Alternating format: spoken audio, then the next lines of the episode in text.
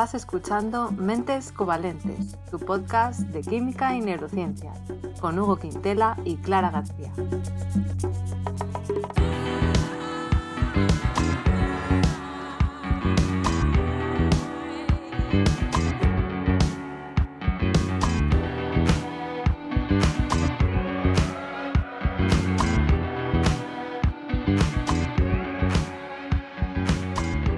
Bienvenidos al episodio 14, donde vamos a hablar de los olores. Y bueno, tenemos aquí a Hugo, como siempre, ¿qué tal va? Muy bien, Clara, ¿y a ti cómo te va? Pues perfecto, dispuesta a empezar con este tema tan interesante. El episodio anterior era el azúcar y el sabor dulce. Y vamos a hablar de olores en general, ¿no? Buenos y malos, me parece. Ah, pues ese no me lo había preparado. no, es ah, ¿no? bueno, yo voy a empezar hablando un poco en general del sentido del olfato, porque claro, para hablar de olores pues es importante entender cómo lo percibimos y luego ya Hugo tú nos cuentas un poquito más de la parte química, como siempre. Entonces, bueno, el sentido del olfato, aunque los humanos no lo tengamos tan desarrollado como en otros animales, como por ejemplo los perros, pues sí que nos da una información muy valiosa, ¿no? Pues por ejemplo, pues nos ayuda a distinguir si una comida está en mal estado sin tener que probarla. Así no nos arriesgamos tanto. Por ejemplo, la leche cuando se pone mala, pues ya huele agria, ¿no? Ya huele raro y ya pues no nos la, no la probamos. O también nos puede alertar, pues si por ejemplo se está quemando algo en la cocina, ya lo olemos sin necesidad de verlo. Entonces, pues eso nos ayuda pero bueno, también nos indica cosas ricas, ¿no? Si alguien está haciendo algo bueno al horno, pues también lo podemos oler. Así que bueno, nos da información sobre nuestro entorno. En el caso del olfato, pues pasa parecido al gusto, que tenemos información química que percibimos. Con el olfato pasa algo parecido al sentido del gusto. Tenemos receptores que se, se, activan ante ciertos estímulos químicos, en contraste con la vista o el oído, por ejemplo, que los receptores responden pues, a ondas electromagnéticas en el caso de la vista o a vibraciones del aire en el caso del oído. Entonces, cuando leemos algo es porque un compuesto químico volátil que se transporta por el aire, pues llega a nuestra nariz y llega hasta el fondo de la nariz, se disuelve en el epitelio olfatorio, que está eso al fondo y arriba de nuestra cavidad nasal, y estos compuestos químicos se llaman odorantes, ¿no? Pues como los desodorantes, pues odorantes. Y cuando llegan al epitelio olfativo, ya se han disuelto, se unen a los terminales sensitivos de las neuronas receptoras olfatorias, ¿vale? O sea que tenemos ahí receptores que están en las neuronas, o sea que las neuronas del bulbo olfatorio llegan hasta ahí, hasta el epitelio olfativo. Cada una de estas neuronas receptoras olfativas expresa un tipo de receptor entre los muchísimos que hay, que en humanos pues son unos 380 y por ejemplo en roedores pues serían 1000, porque ya hemos dicho que nosotros los humanos pues tampoco somos tan finos ¿no? con el olfato. Hay que tener en cuenta que un odorante se puede unir a varios subtipos de receptores y un tipo de receptor se puede unir a varios odorantes, ¿vale? O sea que sí que hay cierta afinidad preferente pero como vemos hay cierta promiscuidad, por así decir. O sea que no es solo un receptor con un odorante. Todo el mundo con todo el mundo. Todo el mundo con... Bueno, no, no todo el mundo, sí que hay preferencias, pero eso no es eh, súper específico uno a uno. Y eso, como decía, pues los axones de estas neuronas, eh, receptoras olfatorias de la nariz, los que expresan el mismo receptor se unen en agrupaciones que se llaman glomérulos que están en la superficie del bulbo olfatorio. Y a su vez luego hay otras neuronas que inervan esos glomérulos y esa información pues se la mandan al cerebro a través del tracto olfatorio, ¿vale? Concretamente esa información llegaría a la corteza olfatoria del cerebro, que está en la parte ventral del cerebro, que si ponemos el cerebro eh, hacia arriba, ¿vale? Como imaginar una tortuga, que la ponemos patas arriba, pues eso, si ponemos el cerebro en esa posición, ahí veríamos en esa parte ventral, ventral viene de vientre, pues veríamos esa corteza olfatoria. Y dentro de la corteza olfatoria está la corteza piriforme, que es la que está involucrada en representar tanto la intensidad como la identidad de los olores, o sea, que a qué me huele algo, pero no el valor hedónico, no qué tal me huele, si me huele bien o me huele mal, sino que podemos identificar, pues eso, si algo me huele a rosa o me huele a sopa o a lo que sea, ¿vale? Y esta mm. corteza, dime, dime. O sea, no hay receptores que capten con esto de que no da la respuesta hedónica, la respuesta hedónica que es simplemente una respuesta que sabe distinguir de si está si huele bien o si huele mal. Claro, o sea, la respuesta hedónica sería la interpretación de tu cerebro de cómo te gusta algo, si te gusta mucho o no te gusta nada. Y eso lo interpreta otra parte del cerebro que contaré después. Pero primero tenemos que identificar a qué nos huele.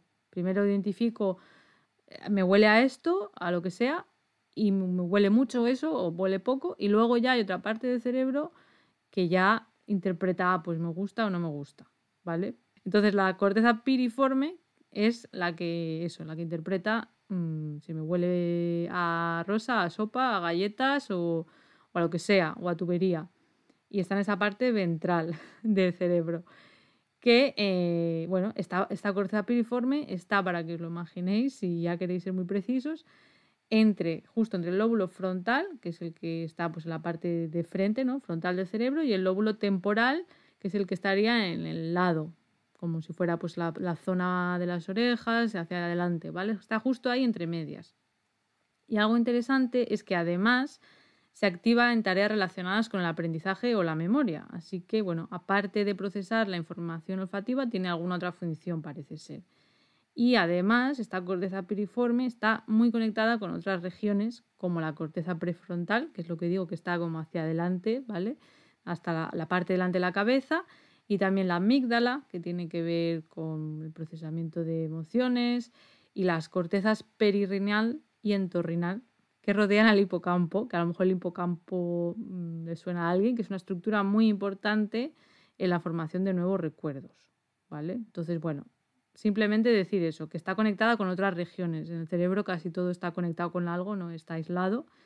Entonces de eso nos sirve también para entender cosas que luego veremos un poco de, mm, del olfato, la memoria, ¿vale? Pero bueno, de momento mm, eso, quiero que quede claro que esa es la parte que se encarga de procesar eso, pero además hay otra zona del cerebro que también se activa ¿no? cuando leemos algo que sería la corteza orbitofrontal, que esta sí que es la que procesa cómo de agradable nos resulta un olor. La corteza orbitofrontal se llama así pues porque está cerca de las órbitas de los ojos, o sea que es la parte ya que está más hacia el frente. Y bueno, de hecho se ha visto que los olores agradables suelen activar regiones más mediales, es decir, hacia el centro, hacia la línea media del cerebro, mientras que los olores desagradables activarían zonas más laterales, más hacia afuera, ¿vale? De esta corteza orbitofrontal. Y además, ya por último, también estaría involucrada la corteza cingulada anterior, porque esta corteza, que se sitúa en la línea media del cerebro, también está conectada con la orbitofrontal. Y de hecho, en el episodio anterior mencionamos la corteza cingulada anterior. Cuando tomamos algo dulce que nos resulta rico, también se activa, ¿vale? Así que bueno, esta es un poco la idea general de cómo percibimos el olor a grandes rasgos, por supuesto, y ahora pues la pregunta sería, pues, ¿qué hace falta ¿no? para que algo huela? Porque no todo huele, mm, hay cosas que no nos huelen a nada. Así que, Hugo, yo creo que tú como químico aquí tienes mucho que decir sobre qué hace que un compuesto huela o no, ¿no? Bueno, un poquito. Pero, ojo, ¿cuántas áreas nuevas del cerebro aprendimos hoy, la verdad? ya, ya, hoy he mencionado un montón de áreas, es verdad. Eh, ¿cómo, ¿cómo, se huele, no? Que, querer es poder. Pero en realidad no depende de nosotros, depende de, de cómo sea la molécula, ¿vale? Entonces, la verdad es que no se sabe demasiado qué forma tiene que tener exactamente una molécula para que huele. Simplemente se sabe, sabes, una vez que sabes que las moléculas huelen, dice, ah, pues tiene esta forma. Y luego se ve qué cosas tienen en común. Pero sí, estamos un poco a dos velas todavía en cuanto a qué forma exacta hay que tener y esto. Pero bueno. no se sabe del todo, ¿no? Sí. Entonces, como decías, hay simplemente las moléculas volátiles, o sea, que son moléculas que pasan fácilmente de ser líquidas a ser, bueno, de ser líquidas o ser sólidas a pasar a fase gas. Esas son las moléculas volátiles. Y por lo tanto tienen que ser moléculas ligeritas. No vale, qué sé yo, el metal, por ejemplo, es muy pesado y entonces no pasa al aire fácilmente, así que no huele el hierro. Bueno, igual si te acercas mucho te va a oler un poco. Pero no es el hierro. Entonces, requisito uno para poder oler algo es que ese algo sea volátil. Y después, como decías antes, hay muchos receptores distintos, así que al final cada receptor pues va, mm, digamos, va a decantarse por un grupo de moléculas determinado. Exacto. Entonces, que, que, sepamos hasta ahora, ¿no? ¿Qué características hace que, que, una molécula vaya a oler? Bueno, pues eso. su estructura, ¿no? En general sí que se saben algunas cosillas y es que normalmente tienen una estructura que es mayoritariamente hidrófoba, o sea que no le gusta el agua, y como de hecho la química olfativa es mayoritariamente química orgánica, porque mm, depende, es la química que nos ayuda a sobrevivir, digamos. Y sobrevivir está casi siempre relacionado pues, con escaparte de un depredador, con encontrar comida, o con tener miedo, entonces respuestas hormonales, o también con emparejarse, entonces también con, con hormonas. Así que esto mm. está dominado por la química orgánica, lo cual me gusta. Pero en realidad esto no quiere decir que cosas inorgánicas no vayan a oler. Por ejemplo, seguro que muchos ya oísteis del olor del ácido sulfídrico que huele a huevos podridos. Sulfídrico es mm. SH2 y es análogo, que es análogo al agua. Sí, pero qué ironía. Le cambias el oxígeno por un azufre y de repente es ácido y encima huele a porquería. Bueno. Fatal. Sí. Eh, luego otra molécula inorgánica que huele mucho es el amoníaco, que también sería entre comillas análoga al agua. Es el nitrógeno unido a tres hidrógenos. Y supongo que casi todos tenemos una idea de cómo huele el amoníaco. Huele fatal y además como, como, que te ataca. Como que... Uf, sí, sí, mejor no olerlo. Claro, pero entonces, y el agua, o sea, todas estas moléculas son análogas al agua, pero el agua no huele. Cierto, el agua no huele y es que el agua tampoco... Hmm, bueno, para ser lo que es no es especialmente volátil, pero es cierto que ah. los humanos somos, pero bueno, sí que está en fase gas, obviamente. Somos un poco, me pregunto si es cosa de los humanos o no, porque es cierto que nosotros no olemos el agua y sería, suena que sería muy útil saber dónde hay agua por el olor. Sí, decir, mmm, huele a agua, voy a Pero bueno, a lo mejor también si lo piensas, como la humedad es relativamente homogénea, tampoco podrías olerla. Me refiero, como el agua ya está presente en todos los sitios, ¿sabes? En el aire. Hay un porcentaje elevado de agua. Bueno, depende de dónde vives. Si vives en el desierto de Atacama, pues no hay agua. Pero en general, como la atmósfera está saturada ya, bueno, saturada no, pero tiene grandes cantidades de agua, pues igual no merece la pena olerla. Es como si pudieras oler mm. el nitrógeno. Tampoco te valdría de mucho porque está en todos los sitios. ya, te confunde. Claro. Tampoco olemos el CO2, por ejemplo. Pero, bueno, eh, tampoco en cuanto a los compuestos inorgánicos, tampoco estamos tan súper bien diseñados porque, por ejemplo, el, monóxido de carbono no lo olemos y es mortal a concentraciones relativamente bajas. Así que mm, vaya fallo. Pero bueno, supongo pues que tampoco está presente en la naturaleza muy a menudo, entonces como, eh, ¿para qué? Eso te iba a decir, que a lo mejor no ha habido una presión evolutiva, sino estaba mm. en la naturaleza, no, sé. Mm. Y luego ya otros gases como el metano o el etano, pues no huelen, ¿no? Pues a lo que podamos pensar por las flatulencias y eso de que, oh, es el olor a metano, eso es un bulo. Así que tranquilo. ¿Ah, sí? ¿Es un bulo? Sí, el metano es un bulo. el metano? Sí, lo que pasa es que a mm. los gases de, bueno, de, cocina y esto le añaden compuestos de azufre para que si hay una fuga huela. Entonces supongo que de ahí puede venir nuestra presunción de que el metano huele. Ya, no, no, bueno, no sé, pensaría que es por lo que dices de las flatulencias, que se sabe que hay metano, pero hay otros compuestos que son los que huelen. Sí, Con azufre, ¿no? no con el pobre entre otras cosas, sí. Bueno, entonces decía hace un rato que ahora me puse con los inorgánicos, pero eso no importa. Lo que importa es la química orgánica. Bueno, y la cuestión que decía que las moléculas orgánicas normalmente tienen una parte hidrófoba grande, o sea, un esqueleto carbonado, digamos, muchos átomos de carbón y átomos de hidrógeno, y eso se llama eh, hidrófobo, ¿vale? Porque no se mezcla, no se disuelven en agua, digamos, no son amiguitos del agua. Pero luego siempre suelen tener una parte que es más hidrófila, un poquito, ¿vale? Que son grupos alcohol o éteres o ésteres, que esos ya se llevan mejor con el agua. O sea que esto podría ser un patrón más o menos común, porque tampoco... pero para que nos hagamos una idea. Vale. Entonces, en cuanto a la estructura, normalmente una estructura similar involucra un olor similar. Pero la verdad es que tampoco es una norma fija, porque a veces hay cosas muy sorprendentes. Eh, a veces, por ejemplo, el metilfenol. El fenol, sin el metil, hablamos del en el capítulo del café, si mal no recuerdo, pero es posible que haya sido otro. Mm. La cuestión es que el fenol era un anillo de benceno, que es un anillo de seis miembros plano, unido a un grupo alcohol, OH. Vale. Y eso huele como a, dentista, yo lo definiría así. Vale. a dentista, vale. Entonces, en estudios de, para describir olores y relacionados con estructuras, pues se cogió el 2-metilfenol, que es igual que el fenol, con un grupo metilo, CH3. Y entonces la mayoría de las personas describían que olía como a médico. O sea que se parece bastante al fenol, deduzco. Porque a mí me olía dentista, médico, eh, por ahí van las cosas. Pero luego le añadían otro, otro CH3, o sea, otro grupo metilo, entonces en vez de ser 2-metilfenol, era 2-etilfenol. Y entonces la gente mm. que, que decía que olía como a médico descendió un montón y pasaba a definirse mayoritariamente como afrutado. ¡Hala! Qué curioso, ¿no? Muy curioso. Y después, si le añadían otro más, eh, entonces pasaba a ser 2-propilfenol y entonces pasaba, ya dejaba de oler a médico, olía muy poco afrutado y sin embargo alguna gente decía que olía a dulce y ahumado o incluso a jamón ahumado.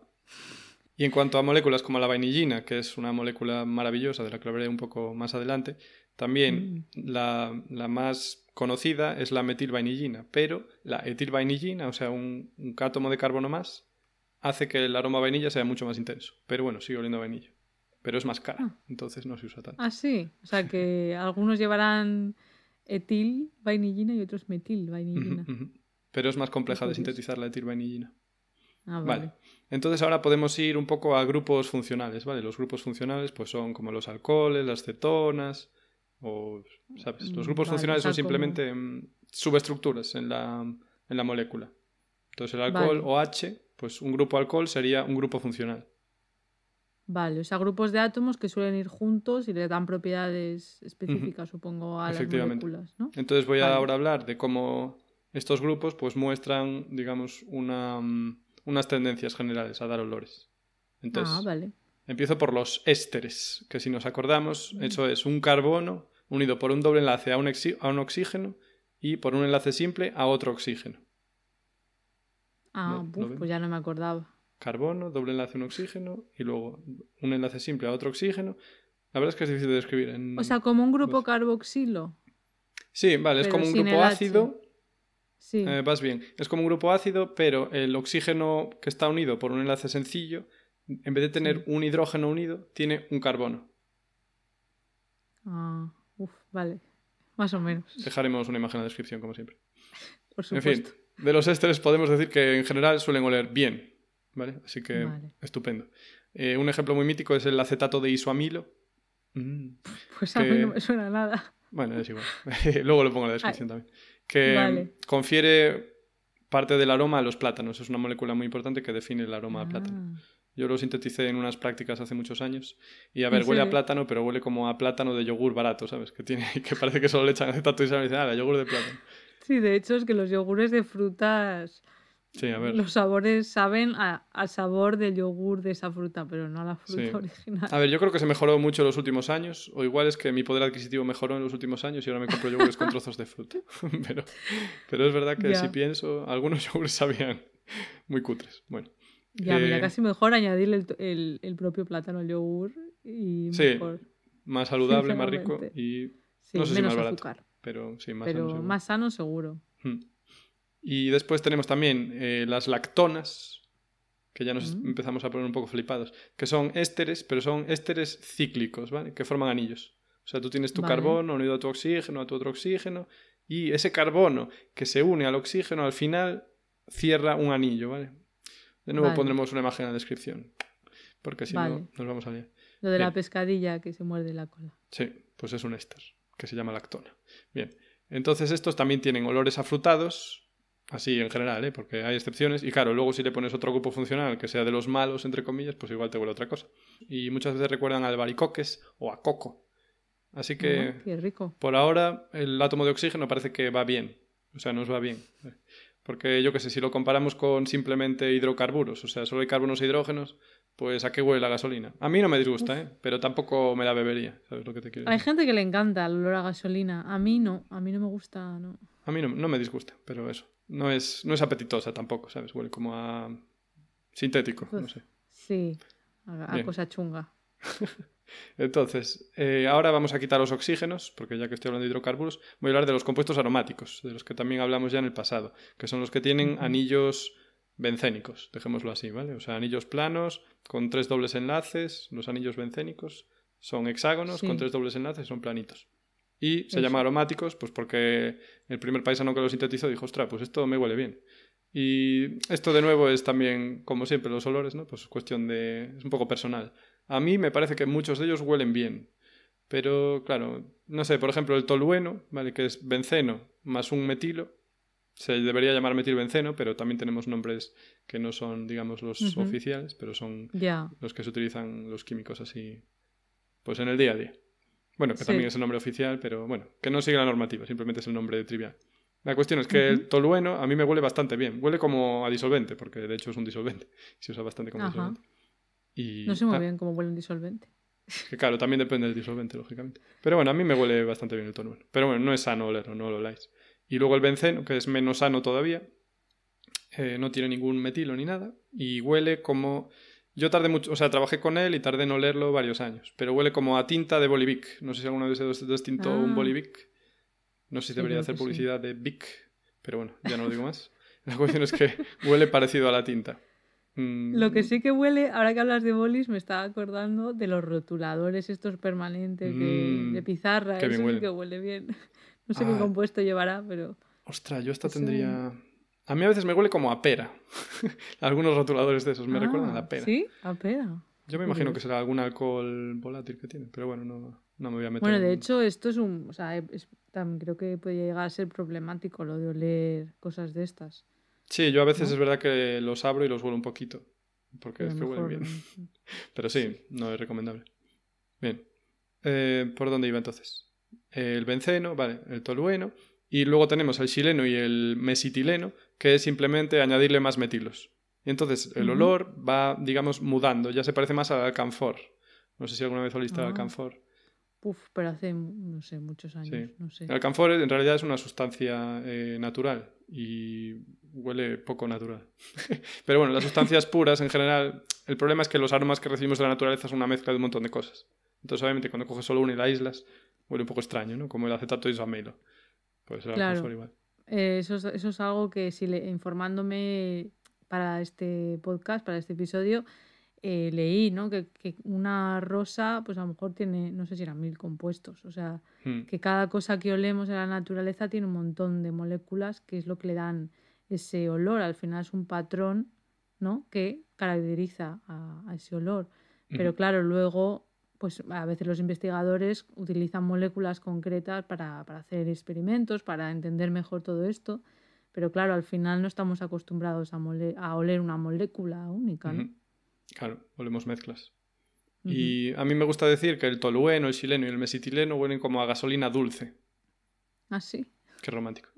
Pero bueno, esto ya te digo que, claro, que es muy subjetivo. Bien. Sí. Entonces, volvamos a los oxígenos. Vale, los éteres. Que no ésteres. Vale. Igual debería haber empezado por aquí porque ayudaría a entender mejor los ésteres, pero es igual. Los éteres es un oxígeno unido a dos carbonos. Como la molécula de agua, pero en vez de hidrógenos tenemos ahí cosas con carbono unidos al Vale. oxígeno. Y los éteres también suelen oler bien, como ya he manifestado aquí anteriormente. Y suelen tener olores así como dulzones, pero son un poco como penetrantes y cargantes. Y Mm. también huelen así como a sintético. Pero bueno, es que eso, ¿qué quiere decir eso? En fin, o sea, Ya, éteres bueno. bien, ésteres bien. Mm, ausencia de otros átomos, no tan mal, no tan mal por ahora. Bien, pero aún seguimos, aún podemos mejorar más las cosas, ¿vale? Y son los aldehídos. Oh, qué rico. Vale, los aldehídos. ¿Aldehídos lo llamas? Sí. Yo Los me- llamo. Bueno, se llaman. Recuerdo en clase llamarlos Ah, aldehídos. Por eso. Al- Mm, Hay dos yo sí, yo me imagino que habrá dos aldehyde. Pero igual es que de, de tanto estudiar en inglés y esto y, y, Ah, bueno, no otros sé. idiomas, igual se me pegó más el de aldehídos. O sea, no, el de aldehídos, al de aldehídos. Aldehídos. Bueno, Ah, no lo digamos sé. que las dos valen. Vale, bueno, luego me eso. No lo sabemos. Ambas, ambas las dos valen. Bien. Entonces, eh, los aldehídos en general es que huelen genial. ¿Qué puedo decir de los aldehídos? Vale, y los aldehídos son carbonilos terminales. O sea, carbono unido a oxígeno por doble enlace, pero al final de una cadena atómica. Ah, O sea, que el carbono al Vale. final resulta que está unido a ese oxígeno, a otro átomo de carbono y a un hidrógeno. Vale, lo llamamos terminal porque como acaba en un hidrógeno es como terminación, se acabó. Ya no sigue el compuesto. Se acabó en ese hasta hidrógeno. aquí. Porque el hidrógeno solo se une a una cosa. Ah, sí, porque sí, sí, siempre. Efectivamente. una rayita. Exacto, entonces eso, un carbonilo terminal. Bien, Vale, y esto huele bien. jo, sí huele bien. Eh, pues suelen ser olores así dulces, pero no dulzones. Yo distingo entre dulce y dulzón. Dulce bien, dulzón es demasiado, ¿no? Y también, o Ay, sea, por sí. ejemplo, pueden explicar el olor a hierba recién cortada o el olor de muchas frutas, el aroma de muchas frutas. Yo Mm. trabajé bastante con uno, que era el octanal, ¿vale? Y yo lo describía como que olía a melón. A melón sintético, de nuevo, porque al ser un compuesto único, pues suele ser como sintético. Aunque no siempre. ¿Sabes, este caso- ¿Sabes a qué me huele a mí la, la, la hierba recién cortada? Siempre me ha recordado el olor a fuet. ¡A Me fuet! recuerda mu- a fuet, sí, a, a un fuet. No sé Vale, si los que nos escuchen desde Latinoamérica saben lo que es un fuet, pero bueno, es un tipo de embutido eh, como un salchichón, pero bueno, típico de Cataluña. Y a mí, cuando olía eso, la hierba recién cortada, me acuerdo de estar en el instituto y alguna vez, pues ya más de mayor también, me recordaba el fuet. Algún compuesto tendrá. O sea, yo no trabajo mucho el fuet, pero igual debería. Igual tenías mucha hambre cuando cortaban la hierba, igual era la hora de comer. No sé, a mí me huele. Es, es verdad que es un olor mm, concreto, no, pero me olía como a fuet, pero peor, ¿sabes? Mal. no me termina de gustar a mí ese olor, pero bueno. En general huelen bien los aldehídos, dices. Sí. Bueno, entonces, ¿qué pasa? Que mm, eh, los aldehídos se utilizan mucho en la perfumería, muchísimo. Porque es que ya tengo que huelen ah. también. Y entonces, algunas marcas conocidas definen el octanal, o sea, lo que acabo de decir que huele como a limón, a, a melón de mentira, lo definen como líquido fragante con olor frutal que evoca naranjas y la cobertura cerosa de la piel de la naranja, y se encuentra a menudo en fragancias de limón. De eso al olor de mm. melón que yo digo, pues ya veis que hay un abismo. Así que esto es todo. Depende mucho del marketing, ¿no? Porque. Pues bueno, ya. Y yo qué sé, tener las palabras. Es que al final nos, nos, falta vocabulario para hablar de olores, yo creo. eso es totalmente cierto, ¿eh? pero vamos, que ya te digo yo que huele a melón, que no se flipen tanto.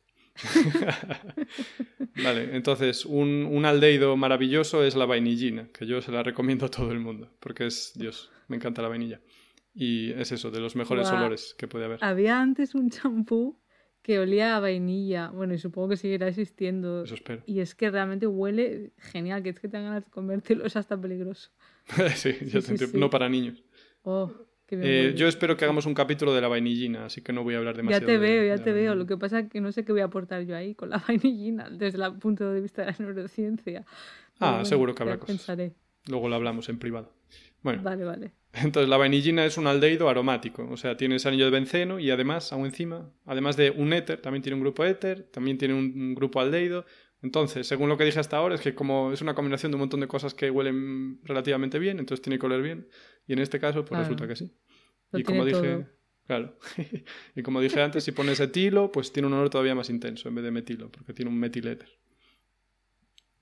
Bien. Y Mm, también decir que los aldehídos también pueden explicar en parte el olor al libro usado o al libro viejo, cuando entres en una tienda de libros de oh. segunda mano, que a mí me parece agradable, no sé tú qué opinas. Sí, un olor a, sí, a libro antiguo, sí, sí, sí, a mí me mm. parece bonito. Pues esto se origina porque la lignina, que es la que forma, bueno, digamos que es una de las estructuras que le dan resistencia a la madera, pues está formada por muchos eh, grupos aromáticos que están unidos entre ellos, ¿vale? Y también tienen oxígenos y ésteres y otros grupos. La cuestión es que con el tiempo pues se acaban degradando y poco a poco van desprendiendo distintos compuestos aromáticos y algunos de ellos o muchos de ellos tienen también aldehídos. Y uno de ellos de hecho es la vainillina. Así que tenemos hasta vainillina en los libros viejos cuando se van así las páginas arrugando y poniendo amarillitas. Ya pues amarillas, ya, claro, bastante viejos. Qué y por eso huele tan rico. Y mm, me voy a quedar ahora aquí y luego pues ya seré Hugo el gafe, ¿no? Porque ya sabéis que Hugo siempre tiene su parte negativa. Entonces te doy de nuevo el paso, porque estos olores ricos evocan cosas también. Evocan cosas, exacto, y voy a hablar yo de la memoria. Y la verdad es que yo creo que ha quedado patente mientras hablábamos, a mí me venían eh, recuerdos, ¿no? Mientras me has, me has dicho cosas como lo de la hierba, lo de la vainillina, me acuerdo de de momentos, ¿no? Donde he olido esos olores y es algo que mucha gente yo creo que ha experimentado, que hay un vínculo bastante grande entre el olfato y la memoria. Y mucha gente, muchas personas eh, dicen que al oler algo, eso les transporta muy rápidamente pues, al pasado, a un momento concreto. A mí tengo que decir que eso tampoco me pasa tanto cuando huelo algo, pero porque a lo mejor tiene que ser un olor muy concreto, ¿no? Un olor a algo que digas, guau, eso lo olí aquella vez, ¿no? Y ya está. Mm. Y que no huelas a menudo, supongo. Claro. exacto. A lo mejor una receta especial de las galletas que te hacía tu abuela o yo qué sé, algo así. A mí nadie me hacía galletas. bueno, a mí bizcocho. ah, bizcocho sí. pero sí, no sé, como que hay olores que te transportan, ¿no? Al pasado. Y bueno, eh, al oler un cierto olor, no es que no solo somos capaces de reconocer lo que es, sino que eso también recordamos dónde y cuándo lo hemos olido antes. Y hay un estudio muy interesante con ratones en el que se vio que la información sobre el espacio y el tiempo se integra en una región de la corteza olfatoria que se llama el núcleo olfatorio anterior y es una región de la que hasta hace poco pues no se sabía mucho. los investigadores vieron en este estudio que la información que venía del hipocampo, que ya hemos dicho que el hipocampo tiene que ver con la formación de nuevos recuerdos y más cosas. Pero bueno, la información que venía del hipocampo hasta este núcleo olfatorio anterior era necesaria para que ocurriera eh, ese recuerdo en el contexto asociado a olores, ¿vale? Eso de huelo algo y me acuerdo de dónde lo he olido antes y cuándo.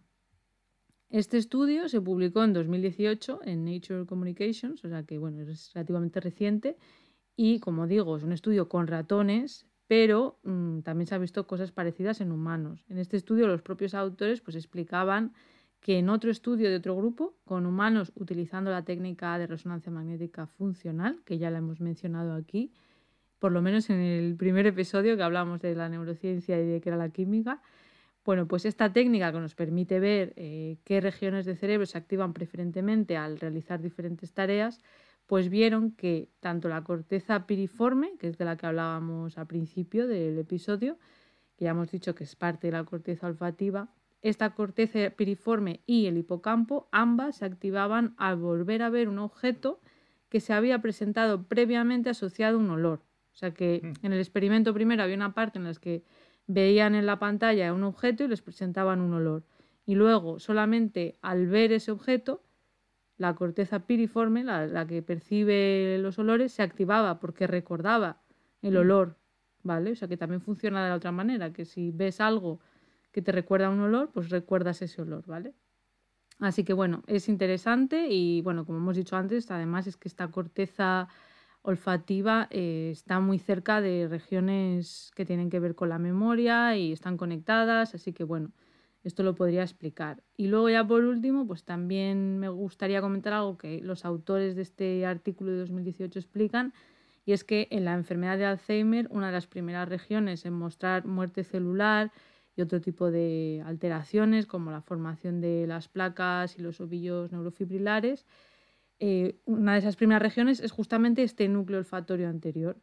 Y esto encaja pues con que en pacientes con Alzheimer haya hiposmia, o sea que huelen menos las cosas, pero además también una pérdida de esta memoria olfativa, que de hecho es algo que se ha visto que puede servir como marcador, que ya en fases muy tempranas, antes de que ocurra toda este, esta pérdida de memoria tan grande, pues ya se ve ¿no? que hay pérdida de olfato y también pasan otras enfermedades neurogenerativas. Así que esta es un poco la relación que vemos que hay entre los olores y, la memoria. Olfato y, memoria, va de la mano. Sí, sí, va de la mano bastante. Y bueno, hay más estudios, pero mm, esto yo creo que nos hace, bueno, pues un poco hacernos una idea de, de por qué está vinculado. Y ahora ya te vuelvo a dar a ti el paso a ver la parte mala de los olores, porque claro, yo estábamos hablando de que bien huele la vainilla, que bien huelen los, los libros viejos. pero los recuerdos. Los recuerdos, la infancia. Bueno, pues ahora viene lo, bueno. Venga, ahora voy. Los aldeidos. Qué bien hablé de los aldeidos, ¿verdad? O los aldeidos, como los queréis llamar. sí, has hablado de ellos que huelen bien, ¿no? Bueno, pues tiene su cara oscura, claro. Así, como todo. Porque los aldeidos. Em, a ver, les gusta oxidarse más, ¿vale? Porque les gusta pasarse al ácido. O sea, el aldehído hmm. con el oxígeno del aire, pues se acaba oxidando al ácido. ¿Y qué pasa? Que el ácido ya no huele tan bien. Ya no huele tan bien. Vale. Entonces, em, un ejemplo, no sé si famoso, bueno. El 3-metilbutanal, ¿vale? De toda la vida. Lo que acaba en al es aldehído, ¿vale? Así que cuando digáis 3-metilbutanal, ah. decís, ah, pues es un butil con un metilo en la posición 3 y al final un aldehído. La cuestión, que este aldehído no huele también como otros, hay que decirlo, pero eh, tampoco apesta, ¿sabes?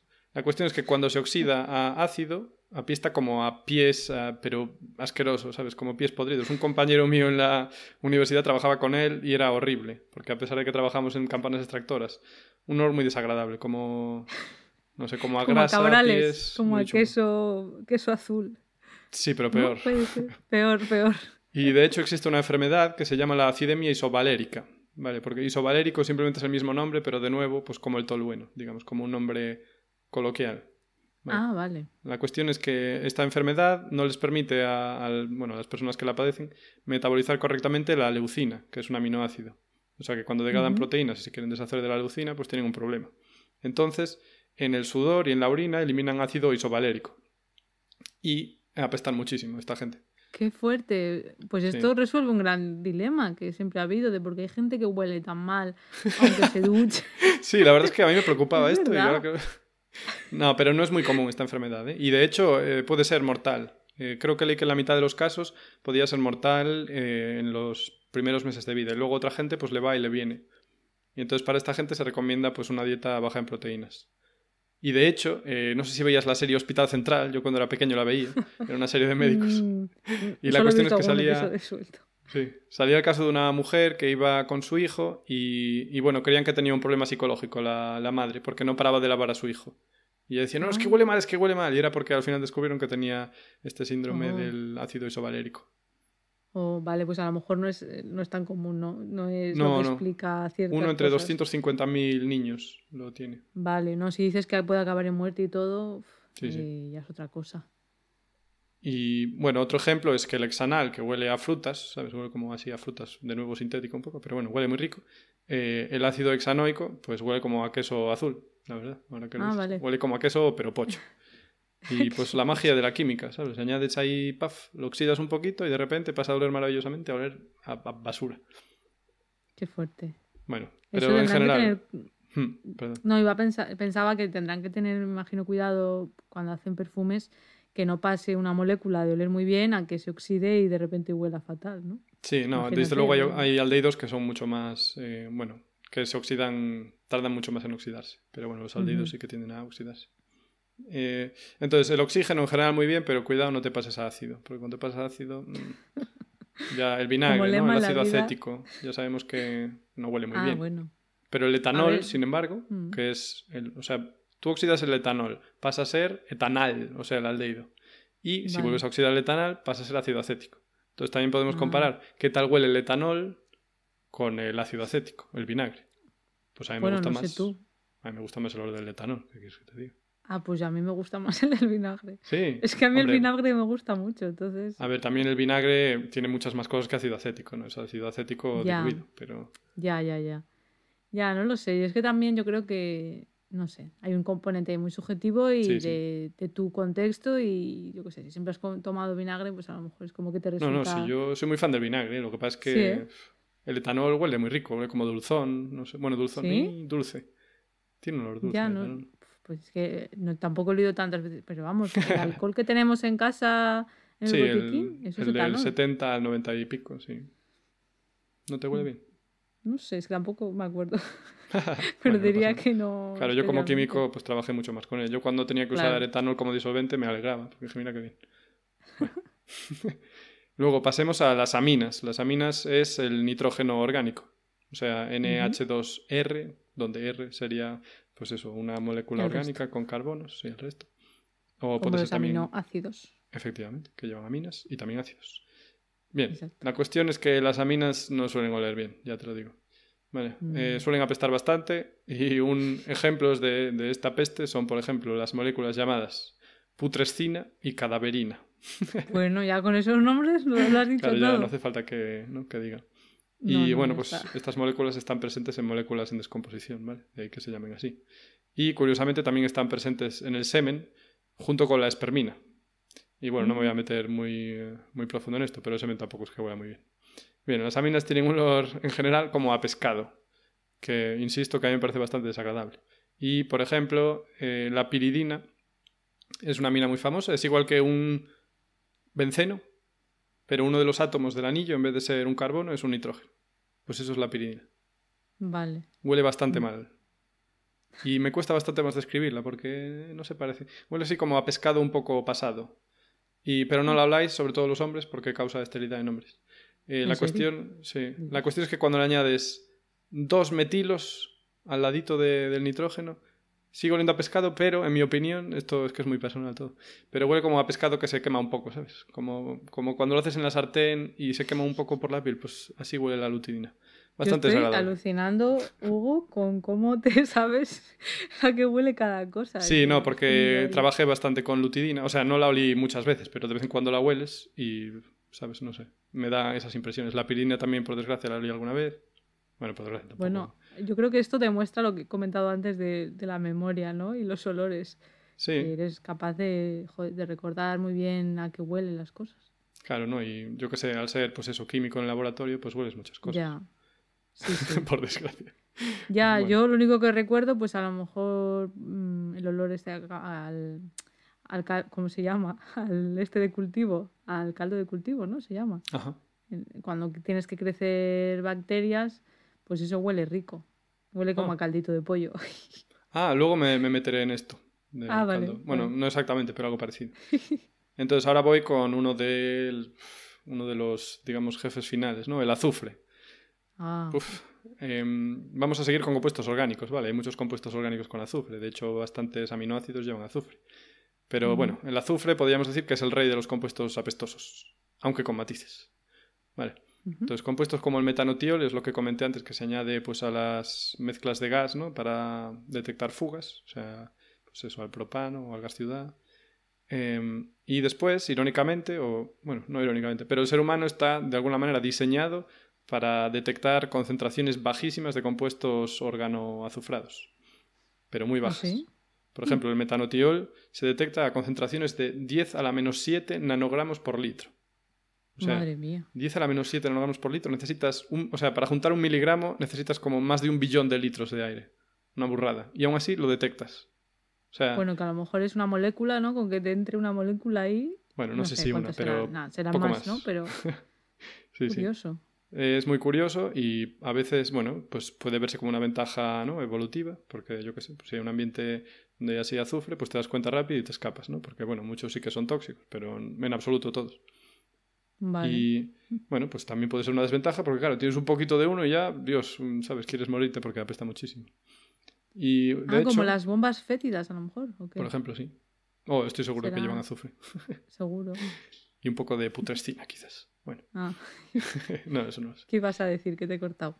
Eh, sí, que de hecho uno de los compuestos que se dice que huelen peor en todo el mundo es la tioacetona. Y la verdad, suena un compuesto súper inocente. Es igual que la acetona de uñas, ¿sabes? Que la Ah, acetona a mí me parece que huele bastante bien. La sí, no huele acetona- mal, huele muy fuerte, es verdad que enseguida. Sí, o sea, huele intenso, pero no me parece Intenso. desagradable. La cuestión No. que son la acetona son tres átomos de carbono, ¿vale? Unidos entre sí, haciendo, pues eso, como una V, podemos imaginarlo. Y Vale. en el átomo del medio, el carbono del medio está unido por un doble enlace a un oxígeno. Vale. O sea, es una cetona, pero se llama acetona. Igual que el ácido Ah. acético es acético. Bueno, pues por ahí van los tiros. Porque es el grupo Vale, ¿y acetilo, entonces? pero en fin, no me voy a. Bueno, pues si en vez de tener ese oxígeno tienes un azufre, Ah, pues, Mm. eh, pues básicamente te quieres morir. Eh, sí. Resulta que en Friburgo, en Alemania, en 1889, eh, en una fábrica química, pues sintetizaron algo de tioacetona como un intermedio para sintetizar otra cosa. Y aunque la tioacetona no es particularmente tóxica, tuvieron que desalojar parte de la ciudad, porque aposta, o sea, en un radio de 500 metros la gente se desmayaba y vomitaba sin, vamos, sin control, de, lo ¿no? nauseabundo que era. Por Dios, pero no me imaginaba que podría haber un olor tan malo. Sí, yo, joder, estuve pensando antes en el laboratorio, olí, o sea, no era mío, era un compañero, no me acuerdo qué era, pero de los olores más desagradables que, oí- que olí nunca, muy, muy penetrante, pero no, no era esto, ¿eh? pero lo estuve pensando Qué para el programa. Ay, si hubiera no sido yo me sabes lo que acordaría lo que era. Pero sí, hay olores claro. terribles, terribles. Y se volvió a sintetizar en 1967 en Oxford, en un laboratorio de, de investigación. Y taparon el matraz, por desgracia, el matraz en el que estaban haciendo la reacción se destapó unos segundos. Lo taparon de inmediato, pero a pesar de ello, y de estar trabajando en una campana extractora, la gente en un radio de 200 metros eh, sufrió mareos y náuseas. Y los investigadores que, que estaban sintetizándolo apestaron ellos mismos durante varias semanas. Y entonces tuvieron problemas grandes porque no podían, ¿sabes? Digamos, tener vida social normal. Claro, Porque claro, apestaban. no puedes salir. Y en tu Terrible. casa te echan, ¿qué haces? Madre mía. Pero, pasada. Sin embargo, eh, tampoco hay que condenar aquí al azufre, ¿vale? Porque hay compuestos de azufre que, bueno, que le dan aroma a muchas comidas. Por ejemplo, en realidad el propanotiol, yo trabajé con él, el propanotiol, y aunque no sé si está presente en comidas, a mí me olía como a cubito de caldo de verduras, ¿sabes? Ah, vale. O sea, que era, no sé, no era desagradable. Me parecía un poquito, bueno, con esto y un par de fideos y agua, pues me hago una sopa rica. Pero mis compañeros decían que les olía bastante mal. Y yo, bueno, pues igual soy un poco raro. Claro que, yo que sé, en España nos gusta más el ajo que en otros países. Y eso había sido, pues, con alemanes y estadounidenses. Entonces ellos, bueno. Ya. No están acostumbrados a lo mejor y olía algo así. Claro. Curioso. Y bueno, de hecho, muchos compuestos con azufre, pues están detrás del aroma del ajo, ¿no? Como la aliina, la alicina O el ajoeno, mira qué nombre más bonito. Ajoeno, ¿en serio? O ajoeno o ajoene, no sé, yo diría que en castellano debería ser ajoeno, pero igual es ajoene. Y ¿En bueno, inglés, también... ¿cómo lo dirán? Uh, no sé. Y bueno, y también están pues compuestos de azufre detrás del aroma de la cebolla o de los huevos cocidos, ¿vale? Que tampoco están ricos, más o menos. A, los huevos, a mí los huevos cocidos me gusta como huele, pero luego cuando una tubería está mal, ¿no? Que huele, ahí, a mí me huele a huevos cocidos. Sí, yo veo por dónde vas. Claro, es que... Bueno, tendrán compuesto en común, pero no sí. A ver. Pero sí, o sea, es como, yo que sé, la verdura, que la cocinas y huele como, ¿sabes? Digamos a flatulencia, por, por quedar, ¿sabes? Pero luego la comes y está rica, no sé. Bien, entonces, eh, si el azufre era el rey de los compuestos malolientes, quizá los dioses de los compuestos malolientes serían el selenio y el teluro, ¿vale? que vienen después en, la, en, el grupo de la tabla periódica. O sea que aquí vemos de nuevo relaciones, si no con la estructura, quizá con la naturaleza incluso del átomo en sí. Vale. Entonces, eh, hay una anécdota que esto vamos a tener que interpretarlo, Clara. No sé si estás lista. Bueno, voy explicándola, ¿vale? Linus Pauling, que era un químico estadounidense, un genio, ¿vale? Recibió el, el, premio Nobel. Fue, digamos, pionero en el concepto de la electronegatividad, de la hibridación de los orbitales atómicos, resonancia electrónica. Era un genio y tocó muchos palos, ¿vale? Y uno de los palos que tocó, o por lo menos quería tocar, era la química del teluro. Vale, entonces le dijo a un estudiante, le dijo, bueno, Matt, ya sabes que el teluro pertenece al mismo grupo que el azufre.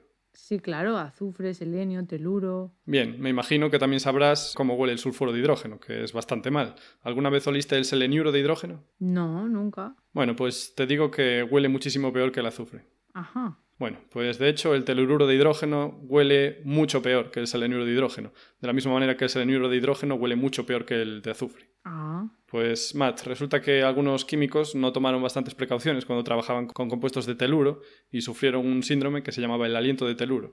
Como consecuencia, tuvieron que aislarse de la sociedad y algunos terminaron suicidándose. Oh. Pero bueno, estoy seguro de que tú tendrás cuidado, ¿verdad? ¿Por qué no te lo piensas si me dices mañana si te apetece trabajar en la estructura de algunos compuestos de teluro? Bueno, pues esta, esto es una anécdota probada. ¿Sí? Esto fue así. Yo he interpretado al, pobre Matt y menuda situación. Sí, pues el pobre Matt decidió no trabajar en estos compuestos, lógicamente. Ah, vale, joder. Pues mm, sí, casi que mejor. Y hasta aquí la peste. Aquí la peste. Hemos hablado de, de, cosas que huelen bien, cosas que huelen mal. Muy interesante, Hugo, también saber, bueno, toda la química que hay detrás yo creo que justamente el sentido del olfato ¿no? y del gusto, ambos, es lo que más combina nuestras dos especialidades, la química y la neurociencia. Por esto de que ¿no? Directo. Mm, van de la mano. Que son compuestos químicos que se unen a receptores y luego nuestro cerebro los interpreta y bueno, los percibe y luego además pues ya interpretamos si nos gustan o no nos gustan. Así que sí, una gran combinación. Ya seguiremos hablando ¿no? en el futuro de estas cosas, yo creo. Sí, que quizá más agradable. Para más. y de la vainillina que te he visto muy dispuesto. Uy, qué rico. Mm, trabajé con botes de un kilo de vainillina pura. Bueno, no tuve que usarlos, pero vamos, cogía de ahí la vainillina para mis movidas. Para tus movidas.